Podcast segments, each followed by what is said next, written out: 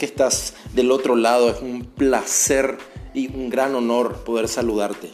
Hoy te voy a hablar sobre la actitud y los nueve componentes de una buena actitud. Pero comencemos. ¿Qué es la actitud? Mejorar la actitud puede ayudarnos ante las cosas importantes de la vida. ¿Realmente? ¿Por qué es tan importante tener una buena actitud o tener una actitud positiva? ¿Cuántas veces nos han dicho que es importante tener una actitud positiva? La actitud se desarrolla a partir de los propios sentimientos y pensamientos internos.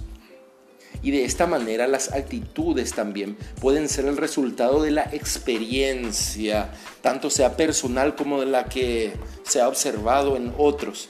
Puede estar influenciada por las normas y los roles sociales. Estas conclusiones que sacamos de esta experiencia, sin duda, querida o querida, influyen en nuestras creencias y comportamientos.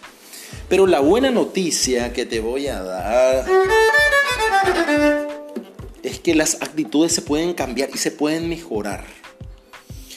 La actitud positiva, por ejemplo, que siempre oímos, es la que conlleva, por supuesto, sentimientos positivos y una energía para vivir. Por lo tanto, te hace feliz. Sin embargo, las actitudes negativas, pesimistas, fomentan estos sentimientos de tristeza y la actitud se puede cambiar experimentando la belleza de la vida y también siguiendo algunos pasos que te voy a compartir a continuación. Por ejemplo, el número uno es empieza bien el día. Sí.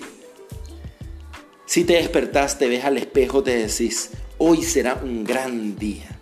Madrugar y salir a dar un paseo, por ejemplo, es una excelente forma de empezar el día. Si te gusta la meditación, si te gusta leer un buen libro, es una excelente forma. Por ejemplo, leer la Biblia, elegir un capítulo, leer y meditar y poder predisponer el día para que sea realmente brillante. Es una de las mejores formas de comenzar el día y que vayan formando nuestra actitud. El número dos es que mires dentro de ti mismo. Sin duda, el autoanalizarse es la mejor manera de encontrar lo mejor de uno mismo. De pensar en las cosas positivas que hay en el interior y vos sabes que es necesario también pensar en esos aspectos negativos que nos afectan. Porque sin querer muchas veces cometemos errores, decimos las palabras que no queríamos decir, herimos a nuestros seres queridos por esos impulsos, esos comportamientos y esos aspectos que nos afectan. Necesitamos mirar en nuestro interior y ver por qué nos sentimos así y qué podemos hacer para cambiar esos aspectos de forma de tener una mejor calidad de vida. Sin duda, te equivocaste. Pero la buena noticia, el tip número 3 es que mañana será otro día. No todas las cosas pueden ser siempre como uno quiere. Pero eso no quiere decir que las cosas siempre sean así. Por eso, cuando las cosas no salgan como vos estás esperando o ocurra algún imprevisto, algún contratiempo, siempre piensa que mañana será otro día, que mañana será mejor, que mañana es otra oportunidad para poder hacerlo mejor esta vez, para intentarlo que salga mejor. Número 4, querido, querida, recárgate, recárgate energía. En la actitud influyen los factores externos, tanto para lo bueno como también para lo malo. Por eso es conveniente buscar formas de obtener influencias positivas. Por ejemplo, como lo que estás haciendo vos ahora mismo, escuchando charlas de motivación. Películas que hablen, por ejemplo, sobre superación, historias de vida, de superación, de actitud positiva. Pasando tiempo con personas que tengan esa buena vibra, que quieran que te vaya bien, que te ayuden, que siempre te estén compartiendo contenido importante, que siempre te estén compartiendo estrategias para, para ser mejor en el trabajo, para llegar a cabo este proyecto, personas alegres, que disfrutan de la vida, que disfrutan de todo lo que les rodea. El número 5, sé optimista. Una vez Winston Churchill, el líder inglés en medio de la tormenta, tenía todo en contra y entonces sus guerreros le preguntaban, Señor Winston Churchill, todo está a nuestra contra, ¿qué vamos a hacer? Y Winston dijo, no tenemos de otra, tenemos que ser optimistas, tenemos que ser optimistas. Fíjate, la vida no es un camino de rosas. Todo el mundo pasa por dificultades. La vida puede ser muy difícil, muy cruel. Y centrarnos en los puntos negativos supone una actitud pesimista y negativa. Pero para ser optimista, piensa en lo bueno, en tantas cosas que tenemos para agradecer. Si tenés buena vista, agradece por tu vista, porque cada vez hay más ciegos en el mundo. Si todo tu cuerpo funciona bien, agradece. Porque hay cuantas personas minusválidas, discapacitadas, en silla de ruedas, que les gustaría tener un poco de lo que vos tenés ahora. Piensa en todo lo positivo que te rodea y en todas las nuevas oportunidades que se presentan todos los días. El mundo cambia a una velocidad impresionante y cada día puedes encontrar nuevas oportunidades para superar esas dificultades que te están estresando hoy. Número 6. Selecciona buenas compañías, ten buenos amigos. Cuando uno está en un lugar X, se encuentra con todo tipo de personas, ¿sí o no? personas súper alegres, personas a quienes le llamamos doble cara, que nunca se sabe si están contigo o no. Encontramos personas pesimistas que no les gusta nada, siempre se quejan de todo, del jefe, del trabajo, de la economía, del país. Nunca están contentos.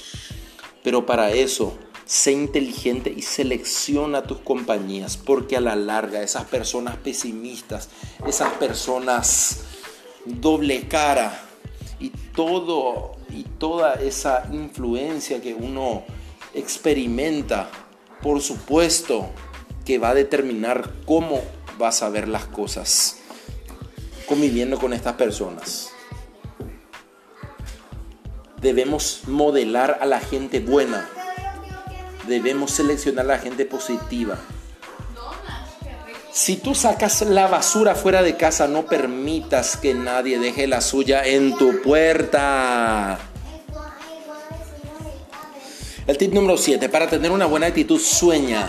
Solo las personas con grandes sueños pueden lograr grandes cosas en la vida. Y cuando tú sueñas, tus esfuerzos se enfocan en lograr eso que deseas. No importa lo grande o pequeño que sea tu sueño, ni lo extraño que parezca, tener un sueño es el primer paso para tener una gran actitud que se reflejará en todos los aspectos de tu vida, sin duda. Y Pablo Coelho dice esta frase muy interesante que dice, la posibilidad de realizar un sueño es lo que hace que la vida sea interesante. ¿Qué te parece esta frase? Es como que comer panqueques y la posibilidad de realizar un sueño es como que ponerle la miel al panqueque.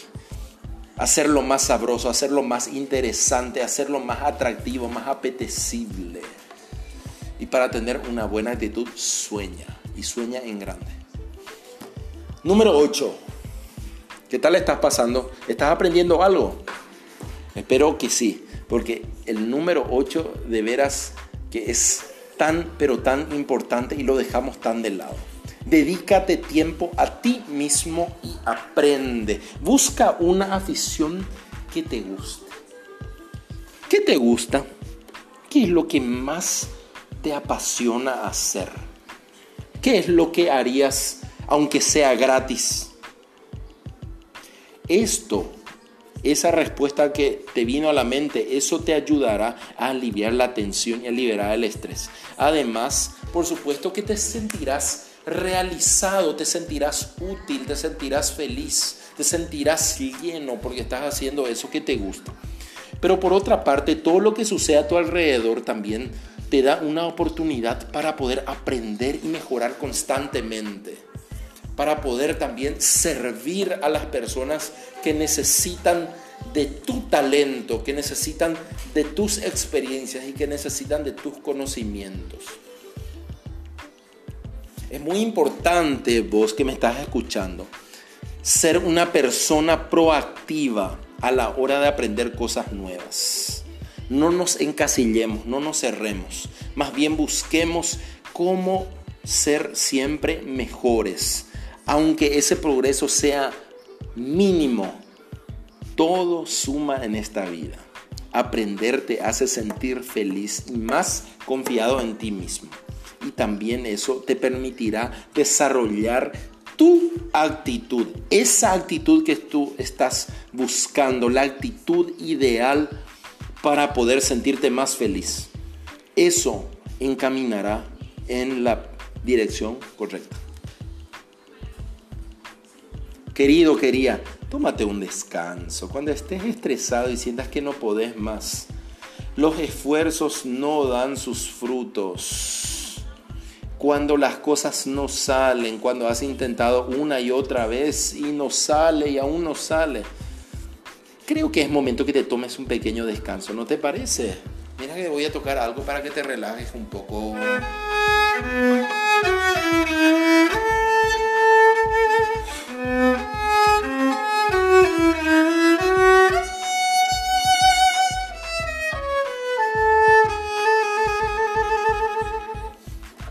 un descanso. Al tomar un descanso, revitalizas ese ánimo, tanto física como mentalmente.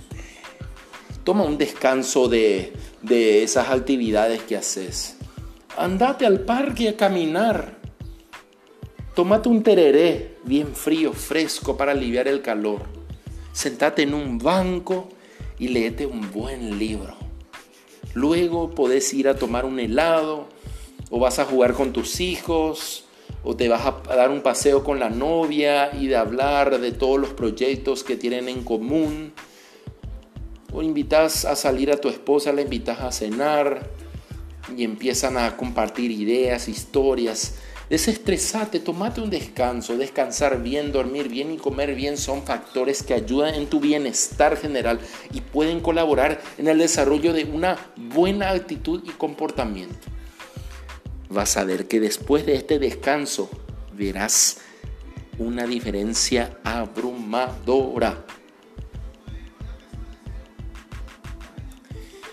Espero que te hayan gustado estos consejos que hayas disfrutado de este podcast. Para mí, Marcelo Jiménez, tu servidor, ha sido un tremendo placer y nos vemos la próxima vez. Te dejo con esta linda música para alegrar tu día. Muchas gracias.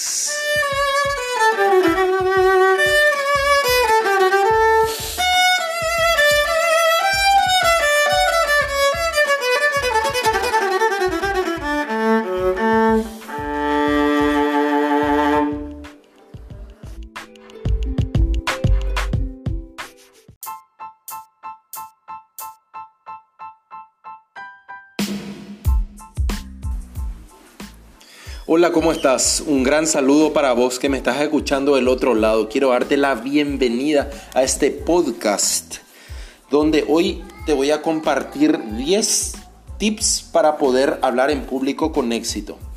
Y vos me dirás, hablar en público, pero todo el tiempo estamos hablando en público porque hablamos con nuestros amigos, hablamos con nuestros compañeros de trabajo, con nuestros vecinos. Pero sin embargo, el pararse frente a un grupo de personas o decir algo nunca es algo sencillo, porque no importa la situación, ya sea si estás en una clase o con un motivo de conferencia, el hablar en público también puede generar nervios y ansiedad en el orador. Y estos factores son capaces de arruinar tu performance. Aunque parece una tarea simple, hablar en público realmente es todo un arte. Y como tal, por supuesto, existen academias especializadas para enseñarlo. Así como también existen profesionales especializados en oratoria y comunicación. Y el tip número uno que te voy a compartir es la práctica. Así como lo hice, la práctica sea formal o informal, sea plasmado en papel o no, seguramente tenés un discurso en tu mente. Independientemente de este formato en que lo manejes, lo más recomendado es que siempre practiques una y otra vez la forma en que lo vas a decir.